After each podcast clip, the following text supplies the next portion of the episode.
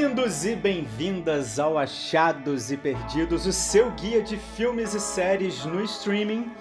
Depois aí de um curta inverno, na verdade, a gente tá de volta agora, comemorando um ano de podcast no ar. E com novidades que já já eu vou anunciar. Antes, Segue a gente aí, caso você ainda não siga nas redes sociais. Nosso arroba é Achados e Perdidos Podcast.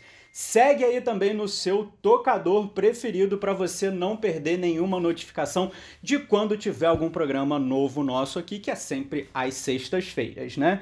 Então, como vocês bem sabem, eu sou o Renato Hermsdorf. Eu sou o Jax Custor. E eu sou a Sara Lira. Sara Lira, a nossa novidade, nossa nova integrante fixa aqui no programa. Seja muito bem-vinda, Sara, tudo bem? Tudo ótimo, obrigada, gente, pelo convite. É a primeira coisa que eu tenho que dizer. Já era uma ouvinte do podcast, mas agora, como participante, o desafio é outro, né? Então, estou bem animada, empolgada e grata ao convite de vocês dois.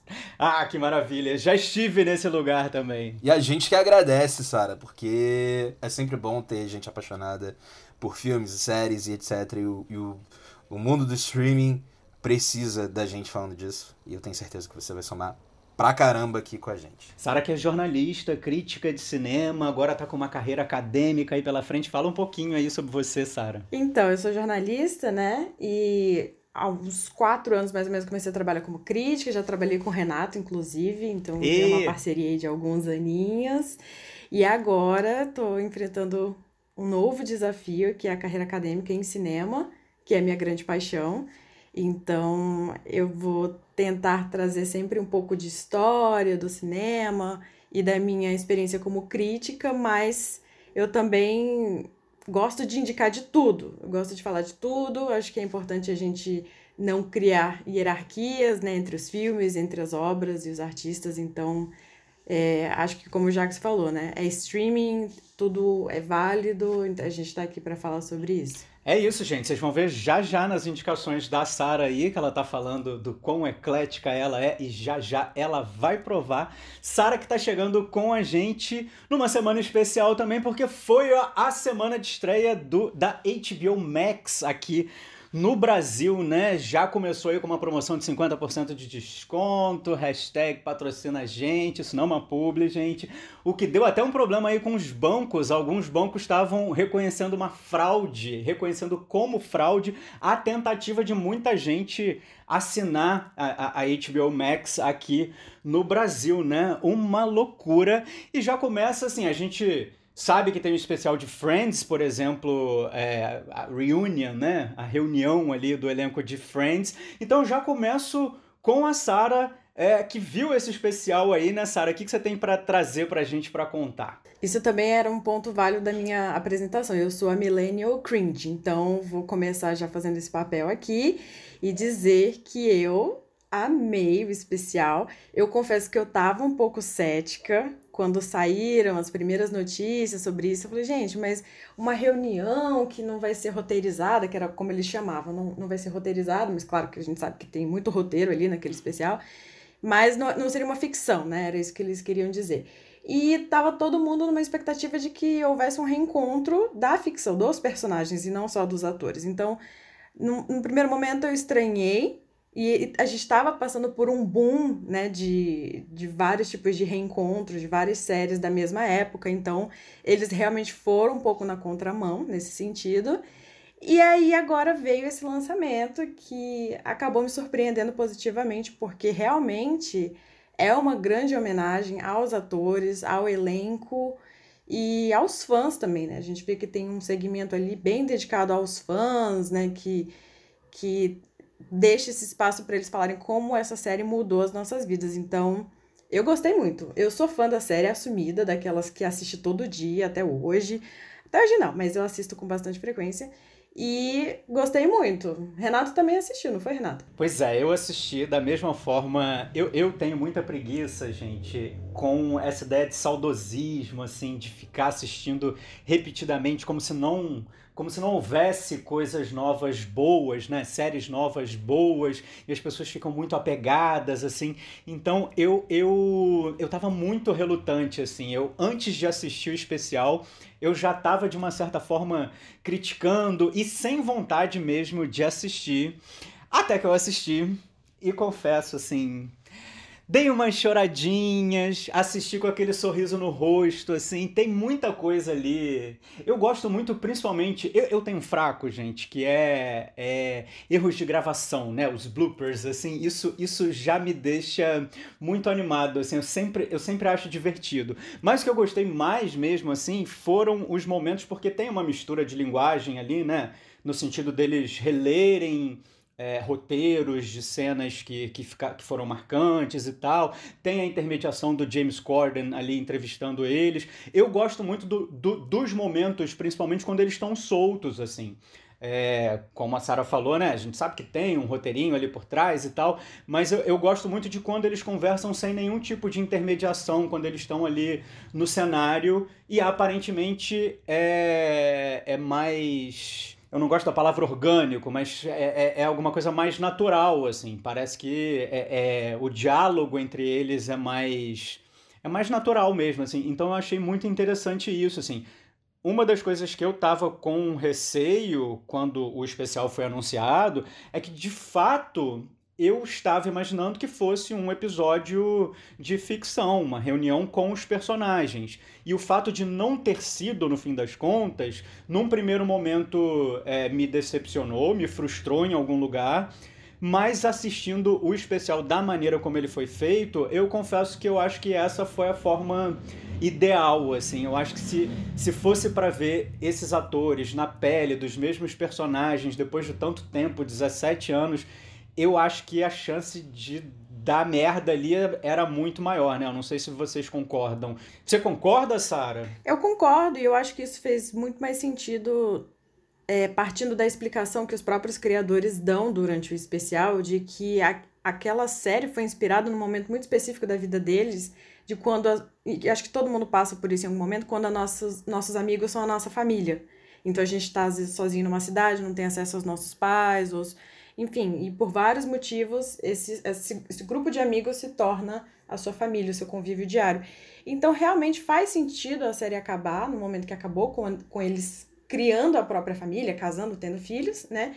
E realmente eu concordo quando a Lisa Kudrow fala que para eles retomarem, fazerem uma nova dramatização desses personagens, eles teriam que desfazer algumas coisas, né, do final dessa memória que a gente tem para criar novos conflitos e novos problemas e a partir disso tornar algo interessante a ponto de virar um, uma trama.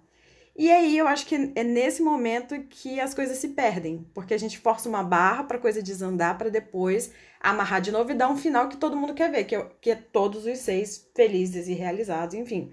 Então realmente não, não, não acho que vale tanto a pena assim, sabe, por um especial de de quatro episódios. A gente já sabe de algumas experiências como Gilmore Girls que, sabe, a série acabou super bem, mas quando a Netflix tentou retomar, fez quatro episódios especiais, não foi tão bem recebido assim. Eu conheço pessoas que têm pavor, né, desse, dessa reunion de Gilmore Girls. Então, eu acho que faz sentido terminar do jeito que terminou, sabe?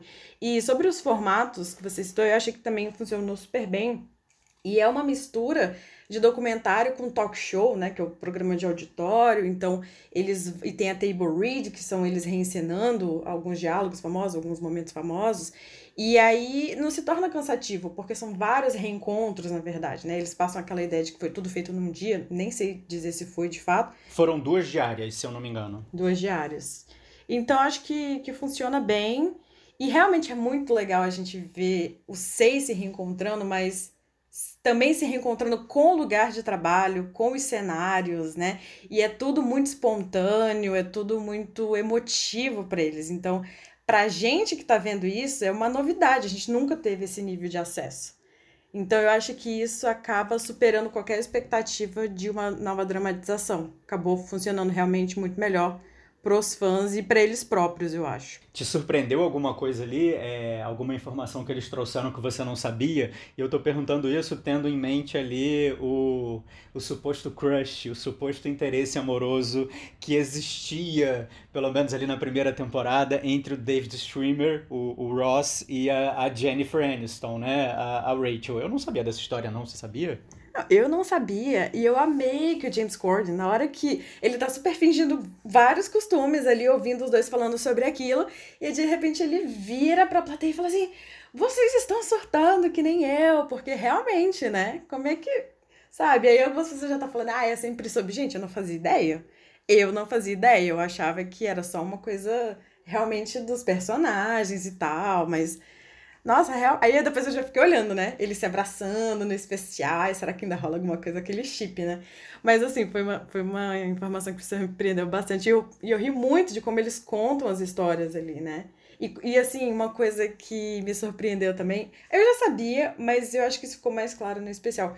Como eles são os personagens, né? Você vê o, o timing cômico do Matthew Perry, extremamente sarcástico, e, e é o Chandler né? Na hora que a Lisa Kudrow tá com um inseto no cabelo e ela se apavora, ela também reage muito igual a Phoebe, né? E o Matthew Perry vem e faz uma piada ali logo depois.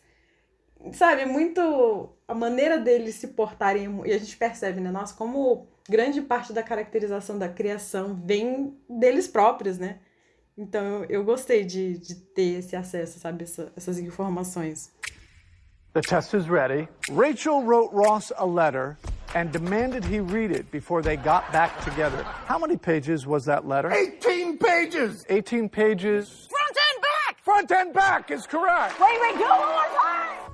Eu só tive a impressão de que o Matthew Perry estava bem desconfortável ali. O único realmente desconfortável de estar tá revivendo isso tudo ali era ele, mas enfim. Vamos puxar aqui o Jax para conversa também, que não é fã de Friends como a gente. Eu tenho que confessar essa cringice nesse momento, assim, esse lugar de funk, a, a Reunion me, me reativou aí, reacessou dentro de mim. Mas vamos falar de outra coisa que não saudosismo, então. Falar de uma série nova que tá na segunda temporada, estreando a segunda temporada na Netflix, que é Black Summer, né não, Jax? Que coisa é essa, menino? Gente, olha só, Black Summer, o que eu posso falar para vocês, voltando aqui, né? Que bom que a gente voltou a gravar. Que bom que estamos aí é, retrazendo nossas estreias, nossos achados e nossos perdidos. Senti muita saudade de vocês. Mas hoje eu vou falar aqui é, de uma série chamada Black Summer, que é uma série de zumbi que surgiu há pouco tempo. A primeira temporada dela é de 2019. É, estreou na Netflix e chegou agora a sua segunda temporada. Gente, assim, é, Black Summer ainda vem num momento em que, assim como hoje a gente vive é, essa estagnação, mas ao mesmo tempo saturação dos filmes de herói, ela surge né, no momento em que os, pró os próprios filmes e séries de zumbi já passaram assim do seu tempo, há, há, há um tempo até. A gente tem poucos aí exemplares que continuam aproveitando essa onda e ela surge como um produto novo que é derivado de uma das séries né, que, que naquela época dos zumbis, né, que não faz tanto tempo, mas se a gente for pensar hoje, estamos em 2021, já faz bastante tempo que é, esse gênero saiu de moda, estava em alta, que era a, a uma série chamada Z Nation, que tinha uma pegada muito mais boba. E aí o, o Black Summer surge como esse spin-off aí dos mesmos criadores, inclusive é, disseram que é no mesmo universo, ela surge assim, trazendo um fôlego que, na minha opinião, é absurdo. Ela conta a história de algumas pessoas isoladas que estão passando pelo, pelo outbreak ali quase é, que em tempo real.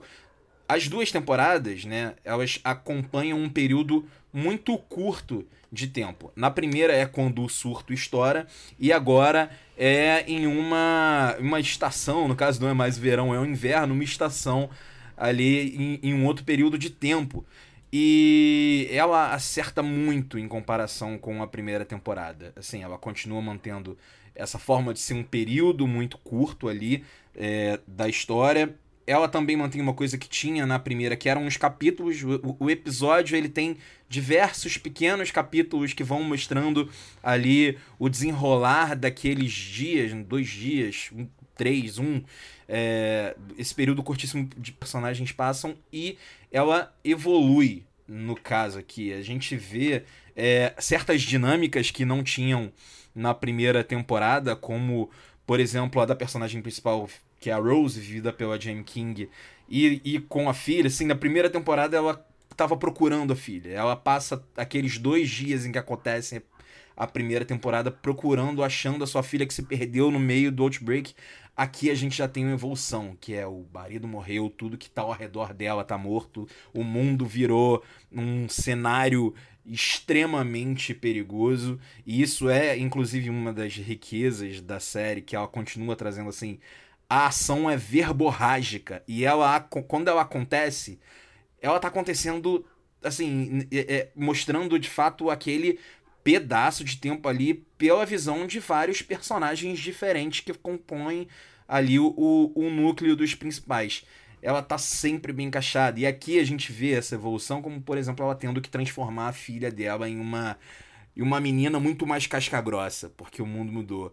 No, na outra temporada, a gente tinha um personagem que era um ladrão, um, um, bandido, um cara que era um criminoso. Aqui a gente também vê essa evolução em como o que era ruim dentro desse mundo é, devastado por uma praga horrível, assim, é, é, transforma as pessoas tanto pro bem quanto pro mal. É, um, é uma série com um ritmo que, que consegue intercalar muito bem os momentos onde tem que ser frenético e onde tem que ser é, assim, minimalista até, de focar a câmera no rosto de dois personagens e mostrar é, o quanto eles passaram nesse período entre uma temporada e outra e como eles evoluíram dentro desse contexto. Assim, é, é um, um dos acertos, inclusive, que eu posso dizer que com certeza os produtores é, ouviram bastante o público e as críticas, etc., os fãs, e, e foi uma ótima é, solução é matar o personagem mais odiado na primeira cena da segunda temporada, assim. É, são coisas assim que, que você vê que ao mesmo tempo em que a narrativa de criador, né, de um produto assim que surge que é muito sério, mas no universo da galhofa, no seu anterior, e que acompanha de forma completamente diferente tudo que a gente tem ali é, é, até esse, esse momento de zumbis, e por isso que eu acho que, que traz um ar especificamente para séries, que a gente ainda não tinha visto uma temporada mostrando um dia do Break, sabe? É, ela, ela traz assim ritmo, evolução de personagem, roteiro bom, tecnicamente melhorou bastante. A segunda temporada a gente vê que Netflix deu dinheiro. É o que eu sempre falo aqui, sabe? Dinheiro faz muita diferença em casos como esse, quando você tem é, uma mente criativa que de fato sabe para onde quer levar a sua história e ali e, e que consegue se virar com pouca grana. Sacou? Quando o cara ganha dinheiro, você vê que a melhora técnica é absurda, assim. São cenas é, lindas e ao mesmo tempo uns, uns planos e sequências assim de ação que você vê, caraca, eu tô dentro dessa ação, entende? E isso é uma das coisas que tem Black Summer. Então, fica aí, essa é a minha recomendação de hoje pros fãs de zumbi. Voltamos! The thing is, I'm somebody else now. I'm trapped in this. My life has one meaning, and it's her. No one else. I had no choice. Eu, eu ia até te perguntar, porque eu confesso que eu não, não conhecia, não vi Black Summer. E o que, que você diria que é o diferencial da série dentro desse universo de, de zumbis? Assim, são os personagens? É o quê? Eu acho que é principalmente o formato com o qual ele é apresentado.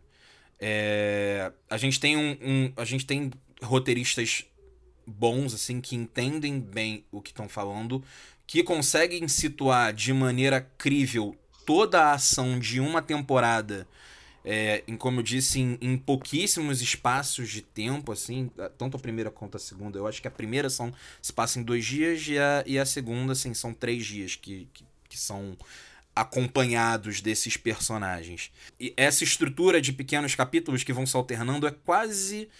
Eu não sei se vocês leram Game of Thrones. Com certeza tem muitos fãs da série aqui. Mas quem leu os livros do, do Martin vê que ele consegue separar ali as histórias através de pontos de vistas específicos por períodos de tempo. É, ele puxa meio que essa essa essa característica assim de chegar e falar esse episódio aqui é a história da Rose, a visão da Rose. E aí no episódio seguinte ele volta nessa situação, mas mostrando o ponto de vista de um outro personagem, às vezes no mesmo episódio, sabe? E tudo consegue ficar ali é, bem encaixado, óbvio, com uma é, qualidade técnica assim boa para séries de zumbi de forma geral, é, com ação verborrágica e, e, diálogos assim. Eu acho que esse é o momento é, esse momento não, esse é o, é o tipo de produto que consegue desenvolver diálogo porque a forma de, de aperfeiçoar as narrativas daqueles personagens e ao mesmo tempo demonstrar muito das personalidades deles precisa ser muito explorada porque é muito curto, né? É, é, você não tem ali um, um grande arco narrativo que mostra um mês de todos esses personagens, né? Você tem um, você tem um período de tempo para ser contado. E como você vai desenvolver o, o esse objetivo final, as duas é, as duas temporadas têm dois objetivos bem claros, assim, estamos no ponto A, queremos chegar no ponto B. E, e como isso afeta pessoalmente a cada um deles, é que eu acho que é o grande, o grande trunfo aí dessa série. É, pois é, eu não li Game of Thrones, eu, eu assisti a série, obviamente, mas eu tava pensando aí, enquanto você tava falando, que assim, eu não sou especialmente fã de zumbi, mas tem uma série de zumbi na Netflix que eu amo, amo, amo, que se chama Kingdom, que é uma série coreana teve duas temporadas e já já, se eu não me engano, no final de julho vai estrear um filme para encerrar. Então a gente volta nesse assunto mais para frente aqui. Eu vou querer voltar nesse assunto porque eu gosto muito da série. Enfim, é, vou dar minha contribuição aqui agora também. E eu tô muito feliz de falar de uma série que é uma produção brasileira, original Prime Video do, da Amazon, né?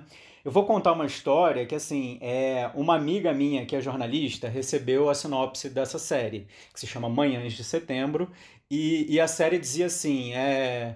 Cassandra, a sinopse dizia assim, Cassandra tá vivendo sua vida, tá num momento legal em que ela tá com um apartamento próprio pela primeira vez, vai morar sozinha, faz uns bicos ali para se sustentar, tem um namoradinho, não sei o quê, e de repente a vida dela muda quando Lady bate na porta dela para dizer que ela é, teve um tem, tem um filho para apresentar para ela, um filho de Cassandra e, e Lady.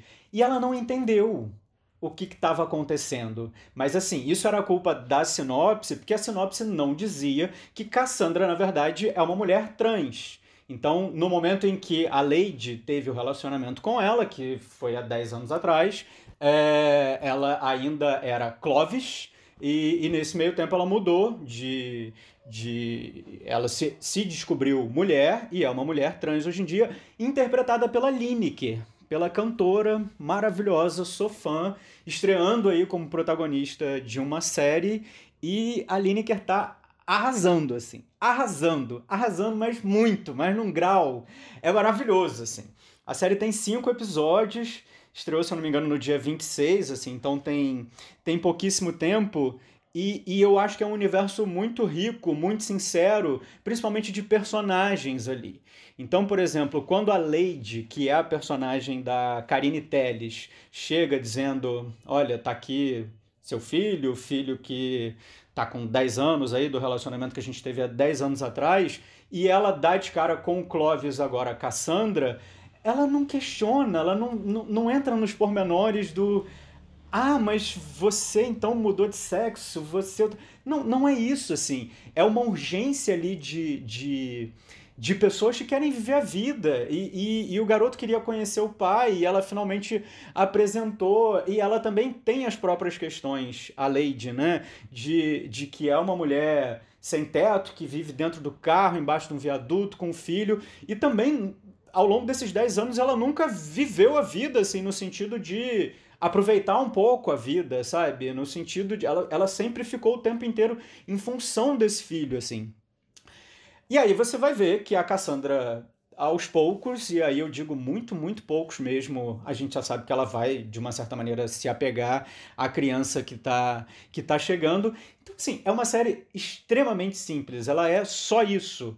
Mas esse só é tão importante, assim, ter esse tipo de narrativa, personagens que merecem representação, sabe? Merecem representatividade, sendo vistos ali como protagonistas, sabe? A protagonista é uma mulher preta, trans, pobre, que não tá ali num papel de coadjuvante para uma outra atriz brilhar, nada disso assim. E é uma história muito simples e ao mesmo tempo com todo o significado do mundo carregado dentro dessa simplicidade, assim. Então foi isso que eu gostei muito no, no Manhãs de Setembro, assim, de, de que para mim, assim, de uma maneira torta, ironicamente, por tudo que a gente está vivendo politicamente, inclusive no, no país, essa é a verdadeira família brasileira, tradicional, no sentido de que é uma família de afeto, é um lugar de afeto. É, é são personagens ali que orbitam é, é, é, é a, a margem, mas eles se acolhem, eles se apoiam, e, e, e, assim, não é uma série de lacração, sabe? E nenhum problema em fazer uma série com personagens LGBTQIA, por exemplo, sendo uma série de lacração, tudo bem. Mas assim, não é essa série, é só isso que eu tô querendo dizer, sabe? Ela tá muito mais nesse lugar do afeto de um universo extremamente rico de desses personagens. Eu fiquei absurdamente apaixonado. Os diálogos são ótimos, assim. O que é importante, por exemplo, porque uma das das roteiristas é uma mulher trans. É, o nome dela é Alice Marconi. Então a gente poder ter aí é, é, essa confirmação daquilo que a gente sempre fala, né? De dar voz a quem vive as situações, de dar espaço. Então isso é extremamente importante. E assim, um elenco, gente, inacreditável.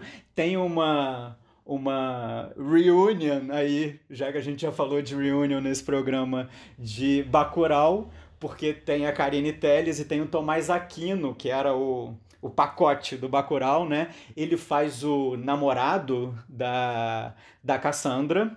É um cara que tem família, mas tem consciência também do papel dele na própria família. Essa sim, a, a, a, a tradicional que se clama por aí, entendeu? Mulher e filha e tem uma relação ótima com a filha. Então, assim, é tão rico esse universo, a maneira como esses laços são construídos. E tem uma coisa maravilhosa que eu estava falando do elenco aí também, que tem o Gero Camilo e o Paulo Miklos fazendo um casal, assim o que é maravilhoso, essa ideia é maravilhosa. O Paulo Miklos, gente, eu acho que ele tem.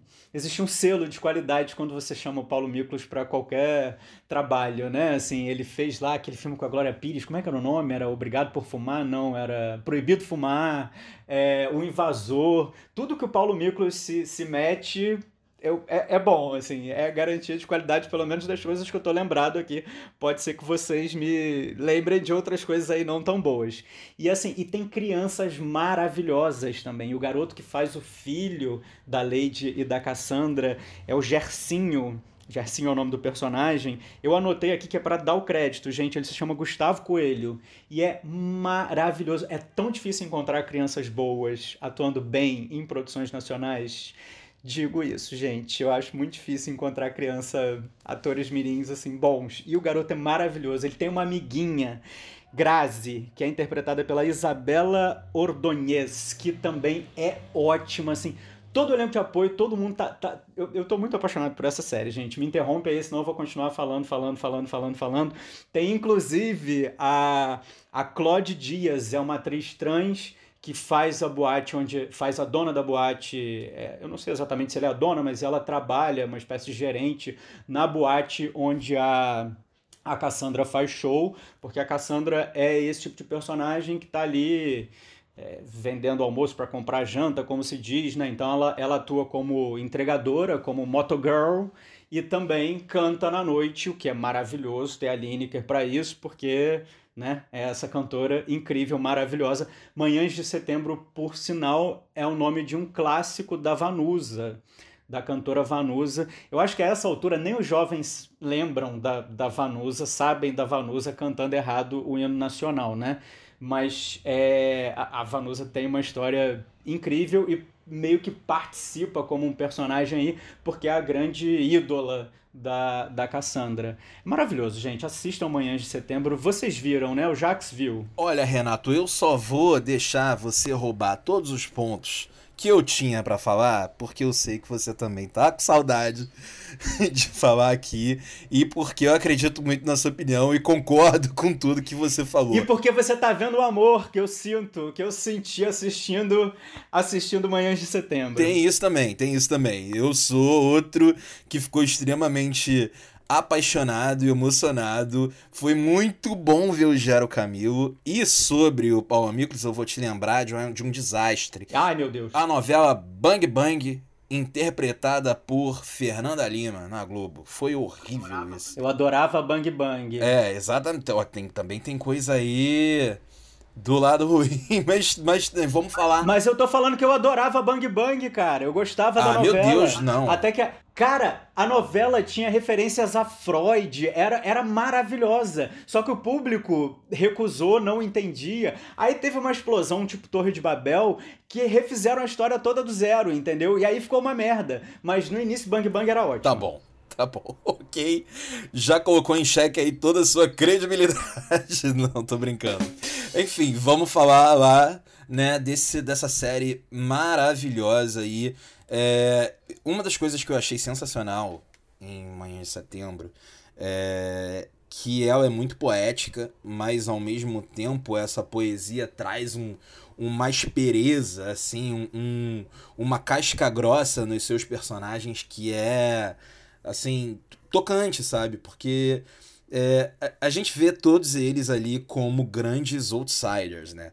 É, a Lineker, que, que interpreta uma mulher trans que vai ser obrigada a, a bater de frente com uma paternidade que, ao mesmo tempo em que é, ela não, não abandonou, não é, não praticou um abandono parental intencional, ela fez isso e talvez por causa disso ela tenha tido liberdade de se tornar aquela pessoa que se torna na série. A gente tem é, o próprio menino, cara, que faz o Gersinho.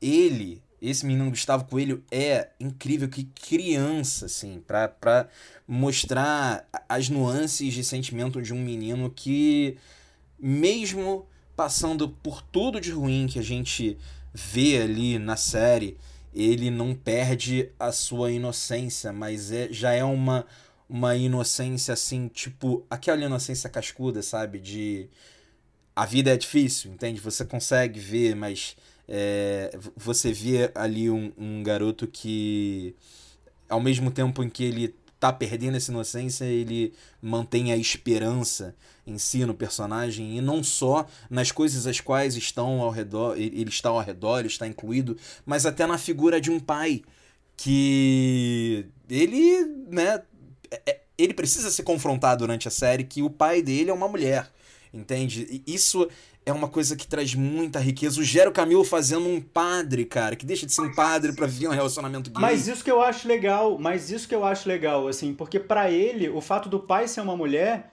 não é um problema, não é uma questão. Em nenhum não passa momento. pela cabeça dele. É, é, tem uma hora, inclusive, assim, é, e, e, ao mesmo tempo também existe um pé fincado na realidade. Esse pé tá onde? É, quando ele fala pai, pai, pai, pai, pai, e a Cassandra fala, menino, não sou seu pai, eu sou uma mulher, entendeu? Então, assim, é aí que se pontua. Mas tem uma hora, por exemplo, que é, ele pega. Eu, se eu não me engano, é uma cena na farmácia que a Cassandra pede para ele pegar um desodorante, aí ele pega o desodorante e traz um desodorante masculino. E, e, e aí, nessa hora, ele olha para Cassandra, o filho, e fala assim: Pai, você é tão bonita. Sabe? Isso é lindo, é maravilhoso, sabe? E ali você percebe que dá uma quebrada naquele coraçãozinho gelado de Cassandra. Então, assim, é incrível, é, é tão sutil, é tão bonito. Podia ser um garoto ali amargurado, que já apanhou pra caramba da vida. E não é sobre isso, é sobre o afeto e, e ao mesmo tempo não tem uma romantização aí no sentido de ser uma coisa eh, melosa, não crível, sabe? É, não passa por aí. Então acho sensacional. Eu não posso deixar que esse moleque que tá chegando agora destrua tudo que eu tô construindo. Você é muito bonita, pai. Eu quero sair, eu quero falar, eu quero ensinar o vizinho a cantar. Eu quero sair, eu quero falar, eu quero ensinar o vizinho a cantar nas manhãs de setembro. É, essa cena que você me falou, falou do Você Muito Bonita, pai, que também é uma cena que me chamou muita atenção pela complexidade, né? Chama de pai, que é o que a Cassandra não quer, mas está no feminino, né? Bonita. É, me lembra também a cena em que a Cassandra vai buscar o remédio, que alguém esqueceu, eu não lembro direito, no ponto de ônibus, né? No, na garagem dos ônibus. E a mulher também faz um elogio, mas é um elogio muito maldoso, né? Porque ela fala: Você é muito bonito, quase parece uma mulher de verdade. Então são falas muito parecidas, né? Mas você tem um mais ali que meio que estraga tudo no caso dessa mulher. E a crianças tem a sensibilidade de perceber, né, que ela tem que falar que é bonita e não bonito. E ela aceita isso. É, ela tá confusa, obviamente, existe toda uma complexidade de, de, de como interpretar essa situação, mas ninguém fica apontando o dedo e falando: olha, na verdade o seu pai não é um pai, é, sabe, porque decidiu ser mulher, alguma coisa assim. Ninguém explica isso, né? Então, eu gosto também da maneira como isso é naturalizado e não se torna um motivo de sofrimento. Claro que ela carrega muitas cicatrizes, a gente sabe que é difícil, mas isso não é o centro da questão, não é o, centro do problema, né? E não, não existe uma romantização da diversidade, de como, como se ela fosse superar isso, se tornar alguém melhor ou evoluído, porque tem muito isso, né? Quando a gente quer retratar a esses, essas minorias, a gente acaba romantizando um pouco os sofrimentos delas. E, e essa série ela foge desse tipo de clichê. E, e é isso, é o cotidiano. Não existe um grande marco também que começa a série. Tudo bem que a Cassandra descobre que tem um filho. Mas fora isso, ela tá vivendo a vida dela. Tá ali com a kitnet dela, com o emprego dela, tá cantando, tá com o namorado. Então não existe assim um grande recorte excepcional. É a vida daquelas pessoas. E ao mesmo tempo, eu acho que tem uma coisa aí na série que eu volto para a parte da poética é ver como ele consegue é, trazer também o lúdico dentro dessa questão, como por exemplo quando é, a Lineker, né, a Cassandra, ela conversa com a Vanusa, que é a ídola dela ali, que é, que é o grande, a grande referência, a grande inspiração. A Vanusa, eu não sei se ela estava escalada para Vanusa ser Vanusa, mas infelizmente é, artista, né, foi uma das grandes artistas, uma das grandes vozes do Brasil e, e, e teve muitos discos e, e, faz parte ali até mesmo dessa cultura para quem é colecionador como uma grande é, artista, como uma grande referência. Ela morreu no ano passado, faleceu, né? E para fazer a voz da, da Vanusa, a gente vê uma Elisa Lucinda, assim, que, que é outro nome, eu acho que é o único nome que o Renato não falou da série, né? Então eu pude pegar esse gancho aí, ó, Renato, essa, nessa, aí, um a um, hein? Ainda não falei de Linda Quebrada também, que faz participação com uma das amigas. Eu ia falar isso agora. Faltou Linda Quebrada, famosa pelo bicho travesti, e que interpreta a Pedrita. Olha aí. e posso continuar falando mais nomes aqui se vocês não me calarem. Calma, calma. Segura esse coração. Mas enfim, a gente tem esse, essa substituição e a gente tem essas. É, é, partes que são muito bonitas, né? Que são. que, que trazem ali é, identidade, eu acho, principalmente, sabe? Tipo, músicas de Vanusa, Vanusa, sabe? Quem, quem pensaria em Vanusa? Quem estaria lá é, colocando Vanusa em suas trends em 2021? Entende? Assim, é, é muito bonito ver isso, é muito ao mesmo tempo em que a Bonita é respeitoso para ambos os lados, assim, tanto para Vanusa é, quanto para a própria Lineker, como artista, e acaba que quem ganha nisso tudo, eu acho que quem ganhou bastante foi a gente como público, assim. Eu ganhei, posso dizer. Engraçado que isso acaba se tornando um drama dela também, porque ela quer cantar Vanusa, mas ela é pressionada a cantar Pablo, Anitta, né? E ela tá tipo, não, eu só quero cantar Vanusa, me deixa, sabe? E é legítimo, né? Assim, é, é, é o que vende, é o que dá dinheiro. E ela também precisa ganhar dinheiro, né? E é, eu acho muito interessante que a série, se a gente for parar pra pensar nas ações dos personagens, é, a gente vai chegar à conclusão de que existem boas ações e ações condenáveis em todos eles, né? O próprio fato dela não querer nada com o filho, ou que a Karine Telles faz, assim, sem dar muitos spoilers, mas ao mesmo tempo a gente. A série é muito cuidadosa com esse olhar que ela traz pra gente, dessa mãe, a dificuldade dela. Né? Então a gente não julga os, os personagens pelos erros que eles cometem. A gente tem essa empatia de entender de onde eles vêm, por que, que eles estão fazendo aquilo, como eles reagem, né? E outra coisa que eu acho muito interessante é que o painel de, de coadjuvantes é muito rico, né? Você não tem aqueles coadjuvantes que estão ali só para exaltar a figura da protagonista ou para dar um conselho, ou para falar, não, não faz isso. Eles têm histórias próprias. Isso foi uma coisa que me surpreendeu na série. A gente vê vários momentos de outros núcleos e muitos episódios, muito, muito tempo de tela dedicado a essas tramas, que são menores, mas, sabe, não, então ele não perde de foco a Cassandra, mas é muito rico que ele decida, eles decidam mostrar esse mundo dela a partir dos personagens, né?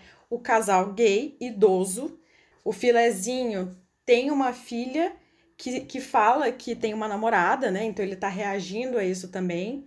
Então, assim, sabe, a maneira como eles compõem essas pequenas tramas ao redor da Cassandra, ou não tão diretamente ligada a Cassandra, enriquece muito a série também, né? Pois é, eu gosto até do balconista da Lan House. Não anotei o nome dele.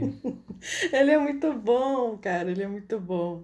Parece um episódio só, mas é muito legal. Maravilhoso, gente. Eu diria assim, para fazer aqui o crítico, é, se, tiver, se, se, eu tivesse que apontar algum defeito, é que eu acho que não tem muita estrutura de série tradicional, assim. Aquele papo de que, ah, é um filme de duas horas e meia. Eu acho que é isso. Os episódios têm mais ou menos ali 30 minutos cada um, meia hora, são cinco episódios, e não é aquela estrutura exatamente de gancho que joga para próxima e um arco ali dentro que depois vai compor um arco maior. É um filme dividido em cinco. E assim, tudo bem também, tá? Mas só só acho que não é uma série, série nesse sentido. Interessante isso, porque eu acho que a série acaba de um jeito tão bom que se não tivesse uma temporada, uma segunda temporada, tudo bem. Mas ao mesmo tempo a gente tem vontade de ver mais. Ela tem mais o que explorar desses personagens, né? A gente já tem uma noção ali do que vai acontecer, qual vai ser o drama da segunda temporada, né? Porque tem ali uma, uma viradinha no final.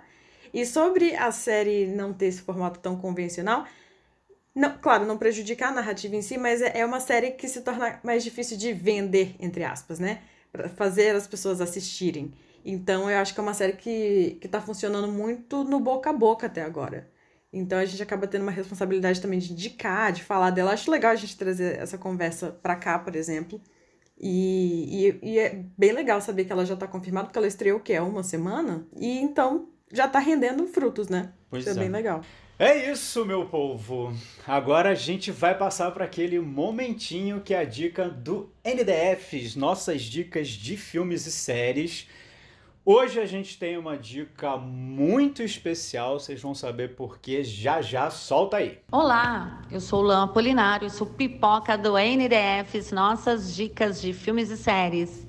Tô super feliz de trazer essa dica para vocês. Fiquei muito animada e muito agradecida com o convite. Bom, a minha dica é um filme que é lançamento na Disney que se chama Luca. Luca conta a história de um monstro marinho que é um jovem curioso e que ele vai para a superfície em busca de descobertas. O filme se passa em Cinque Terre, que é um vilarejo italiano muito, muito bonito. É, no filme mostra um pouquinho da culinária italiana e também traz algumas palavras em italiano. Eu achei muito interessante. E o que mais me chamou a atenção no filme foi a busca do Luca pela aceitação da sociedade. O filme fala de preconceito e tem uma mensagem muito interessante, é, leve e ao mesmo tempo intensa é, sobre essa aceitação. Tem uma parte que a avó fala que o desejo dela é que o Lucas seja aceito pela sociedade. Essa mensagem de que as pessoas podem ser diferentes e que elas merecem ser respeitadas como elas são foi o que mais me tocou. E olha, na minha casa, Luca é sucesso e tem repetição. A gente já viu esse filme várias vezes. É muito bonito, vale a pena, é colorido, é divertido. Espero que vocês gostem. Um grande beijo. Grazer. Lan, que prazer te ouvir de novo e que honra, cara. Você que é uma das nossas maiores parceiras aí, que tá sempre torcendo pra, pela gente, sempre nos ajudando. É, muito obrigado por, por mandar essa dica nessa volta pra gente. É muito importante, muito simbólico, muito afetuoso, que a gente sabe que, que é, nessa relação entre nós e o nossas dicas de filmes e séries, comunidade, para quem não sabe, gente, mais de um milhão de membros, né? é gigantesco. Enfim, pra gente é, é um prazer, uma honra, muito obrigado. E Luca é um filme muito bonitinho, tá? Pixar, gente, lembrem sempre Vi filmes da Pixar, assim, no ruim tá bom, né? Verdade, uma graça. E só queria pontuar aqui que Lan, Lan Apolinário, ela foi muito muito humilde aí na sua na sua explicação, porque ela não só é uma pipoca do NDFs, como ela é o o óleo que junta essas pipocas, ela é a, a, manteiga que une essas pipocas aí, que é ela que comanda esse grupo maravilhoso NDFs, nossas dicas de filmes e séries. Obrigado, Lando, adorei o sotaque. Cinque Terre. E agora caminhando para a reta final, nessa semana que a gente falou aí, abriu falando de HBO Max, a gente vai falar aqui de não produções novas, mas produções que estão escondidas ali no catálogo da HBO Max. Tem uma reclamação que a gente ouve com frequência que é a respeito dos clássicos, né? Assim, isso está muito associado à Netflix, que as pessoas têm dificuldade de, de encontrar clássicos na Netflix. Lembrando que a HBO Max está chegando ao Brasil com um catálogo de todos os filmes da Warner, os clássicos da Warner. Então, assim, tem muita coisa boa que talvez você não saiba que está lá. Eu vou pedir licença aqui e começar, pegando o gancho aí de Manhãs de Setembro, que falamos de Lineker, eu queria indicar Vitor ou Vitória, que é um filme de 82, conta a história ali de uma cantora desempregada que é vivida pela também cantora Julie Andrews, né? Também tem esse ponto em comum aí. E essa cantora, ela se passa por transformista para trabalhar em cabarés de Paris. Aí já temos um, um, ponto bem diferente na história. Então eu vi há muito tempo, eu queria rever para saber se envelheceu bem ou não. Então é, eu sigo com essa dica de Vitor ou Vitória de 82 com a Julie Andrews. Será que envelheceu mal? Olha, eu também tô muito feliz de dar a dica. dica que eu vou dar agora, porque realmente foi um, um, perdido, assim. Eu fiquei tão empolgado com outras coisas do catálogo da HBO Max que eu não tinha percebido. E foi você, Renato, inclusive, que me alertou e, e eu percebi que mensagem para você, para você, finalmente está disponível em um streaming. E olha que eu já rodei streaming atrás dessa farofinha romântica maravilhosa com Meg Ryan, que na, né, nos anos 90 era a rainha das comédias românticas, estava no auge, com Tom Hanks, então assim, duas super estrelas e eles estão maravilhosos. Na, na trama, eles se conhecem pela internet, são super amigos, rola um flertezinho ali e tal, mas os dois estão em relacionamentos. Cringe! Me deixa. No próximo episódio eu prometo, ser menos cringe, gente, mas agora eu tô fazendo a Millennium aqui. Então, aí eles se conhecem pela internet, só amigos e tal, rola um romancezinho ali, mas na vida real eles são donos de livrarias e eles. É, ela de uma pequena livraria e ele de uma mega rede de livrarias que tá levando todas as pequenas livrarias à falência. Então eles se odeiam na vida real.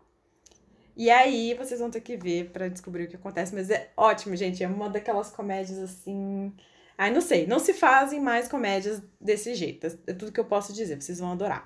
É isso, gente. Para quem conhece os termos MSN, BCQ, é, é, é, é para você. Essa é para você.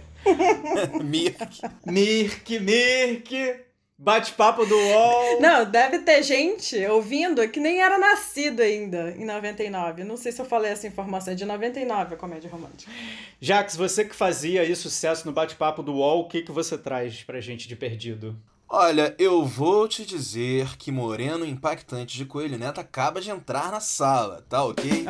Enfim, estamos aí nesse momento de falar bastante de cringe e a minha dica, gente, eu percebi que também estamos ficando velho, né? É Matrix.